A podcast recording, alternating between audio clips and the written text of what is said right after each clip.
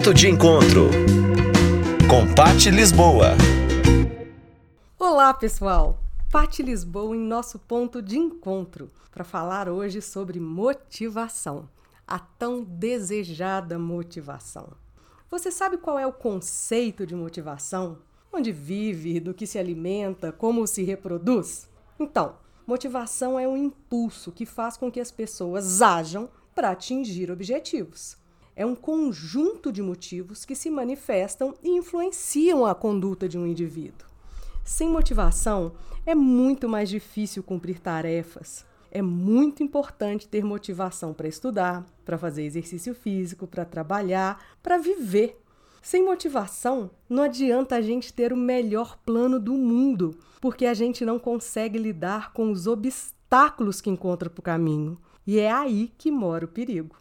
A motivação pode acontecer através de uma força interior, ou seja, cada um tem a capacidade de se motivar ou também se desmotivar, que é chamado de automotivação ou motivação intrínseca. E há também a motivação extrínseca, que é aquela gerada pelo ambiente que a pessoa vive. O que ocorre na vida dela influencia em sua motivação. Aí são os fatores externos. Na área da psicologia, Maslow, aquele mesmo da pirâmide de Maslow, e McClelland criaram suas teorias para motivação. O Maslow disse que o homem se motiva quando as suas necessidades são supridas, como a autorrealização, a autoestima, necessidades sociais, segurança e necessidades fisiológicas. Já McClelland indicou três necessidades que são essenciais para a motivação e são elas: o poder. A necessidade de uma pessoa para o poder pode ser dividida em dois diferentes tipos: o poder pessoal e o poder institucional. Pessoas com necessidade de poder pessoal geralmente necessitam estar em destaque, em evidência, ter informações privilegiadas, sentem a necessidade de comandar os demais. Essa necessidade muitas vezes é vista como indesejada pelas demais pessoas e a gente tem que prestar atenção se a gente é motivado por isso. Já os indivíduos que necessitam do poder institucional, eles gostam de organizar as tarefas, os deveres e esforços dos demais indivíduos. Eles visam alcançar os objetivos daquele grupo e muitas vezes esse poder é exercido através da prestação de serviço, porque a pessoa age com poder resolvendo problemas. Aquela frase, Fulano, o que eu faria sem você? cai aqui como uma luva. Ou seja, comandar, ditar regras, decidir, ser necessário. Essa é a motivação de pessoas deste grupo.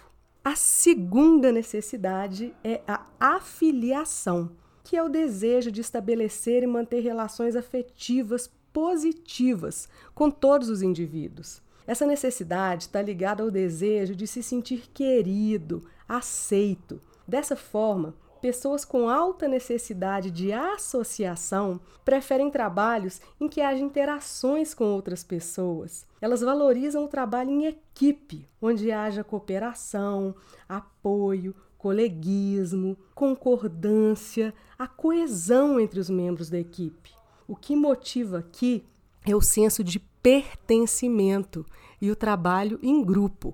Preste atenção se você vai se sentir sempre mais motivado quando você está em equipe, quando você tem companhia. Pode saber que aí a sua grande válvula, né, o seu grande gatilho para se sentir motivado é a afiliação. E por último, ele fala da realização que é o desejo de atingir objetivos que instigam. É aquela vontade de buscar fazer sempre melhor, se superar, fazer sempre mais e eficientemente, perseguir a excelência e o sucesso. E, claro, obter reconhecimento por suas conquistas. Essas pessoas com alta necessidade de realização escolhem situação onde elas veem que assumir riscos moderados pode ser possível para um bom resultado.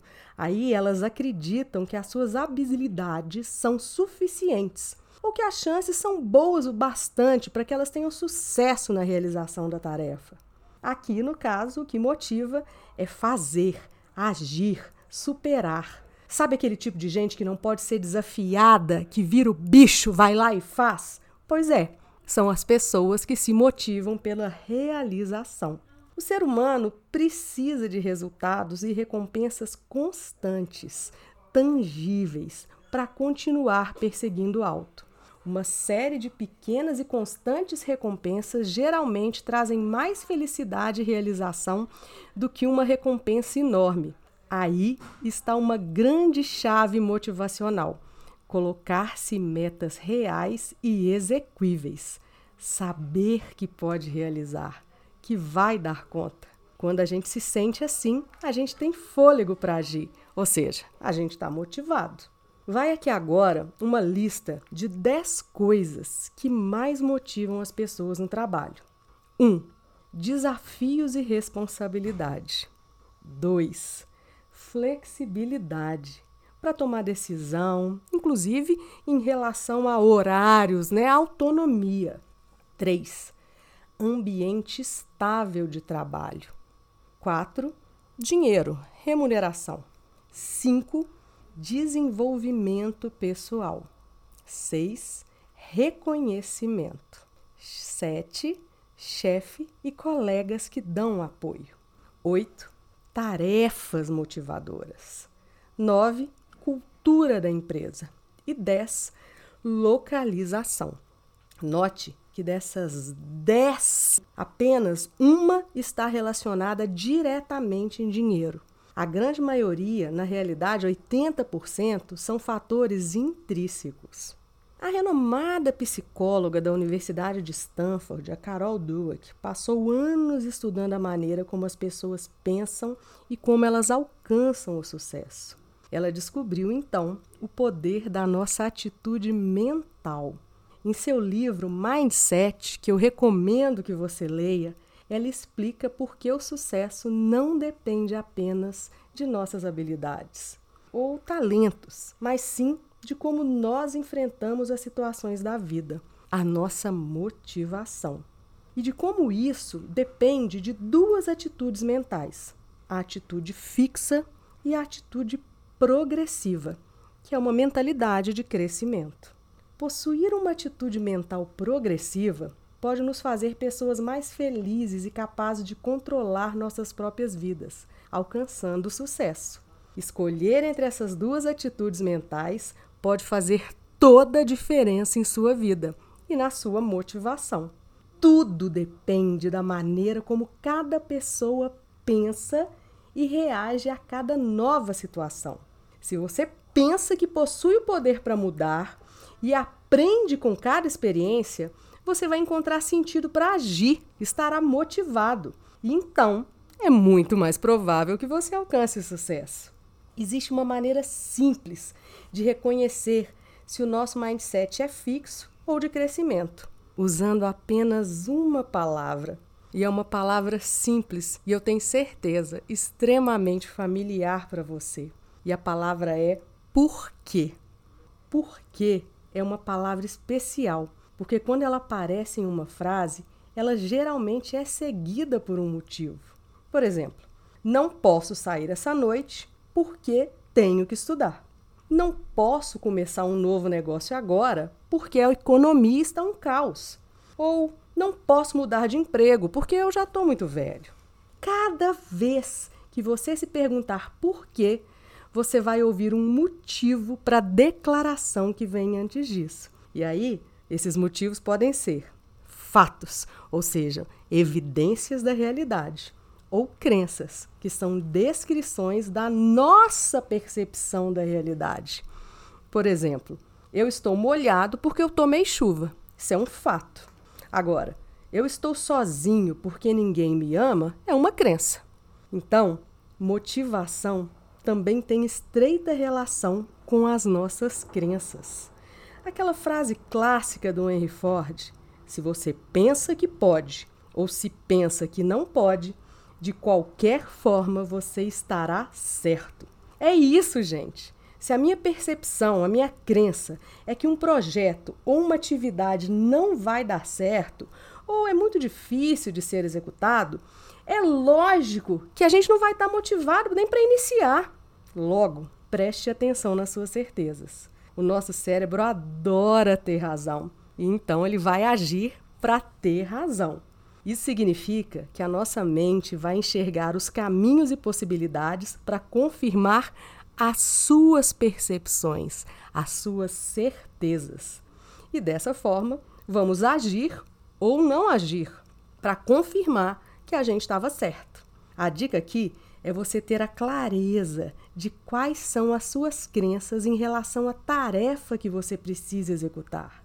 Isso vai ser determinante para a sua motivação e para o seu desempenho. Lembra do que falei há pouco? O mindset fixo ou o mindset de crescimento? É isso. Agora que você já sabe que as suas crenças determinam a sua motivação, é preciso que você tenha a habilidade de ressignificar essas crenças. E ressignificar é dar novo significado. Não importa quantas crenças você encontrar, o que você precisa fazer é mudá-las. E agora eu vou fazer com você um exercício para você identificar a sua motivação e entender um pouco mais também sobre essas suas crenças. Eu vou dar uma pausa a cada pergunta que eu fizer a partir de agora, para que você possa realmente refletir sobre a sua resposta. O questionário abaixo foi desenvolvido a partir da Intentional Change Theory e do modelo My Ideal Self. Então, vamos lá, que é rapidinho. Bom, passo 1, um, a gente vai falar do seu eu ideal. O que você gostaria de fazer? Em que você gostaria de ser realmente bom? Quais características, qualidades e competências você gostaria de ter e acredita que com elas entraria em ação? Em que você realmente gostaria de acreditar, ter certeza sobre uma qualidade sua?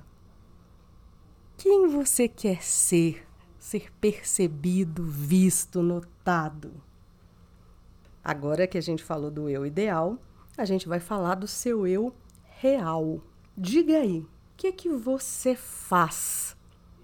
Em que você se sente muito bem, sente que você é bom? Eu te perguntando aqui rapidamente quais são as suas características, as suas qualidades, as suas competências, o que você diria agora sem pestanejar? Quem é você? Baseado nisso, a gente vai agora planejar uma mudança, que seja uma pequena e possível mudança. O que é necessário então para você desenvolver e atingir esse eu ideal, esse eu que você respondeu lá em cima que você quer ser? O que você precisa mudar, aprender, adquirir? Em que você precisa acreditar para ter esse resultado? Agora a gente vai falar sobre como praticar esses novos comportamentos. Que oportunidades você tem agora para testar e praticar esses novos comportamentos ou estratégias de pensar, sentir e agir? Que experiências você pode passar, viver para obter a mudança e os resultados que você deseja? E por último, Use e busque relacionamentos de apoio. Isso motiva muito a gente. Que tipo de relacionamento de apoio você pode usar na sua rede, aí na sua convivência? Pense em pessoas que podem ajudá-lo. Quem seria? Que tipo de evento, conhecimento ou recurso você pode utilizar em prol dos seus resultados vendo aí um, um resultado positivo e aí você já vai começar mais motivado.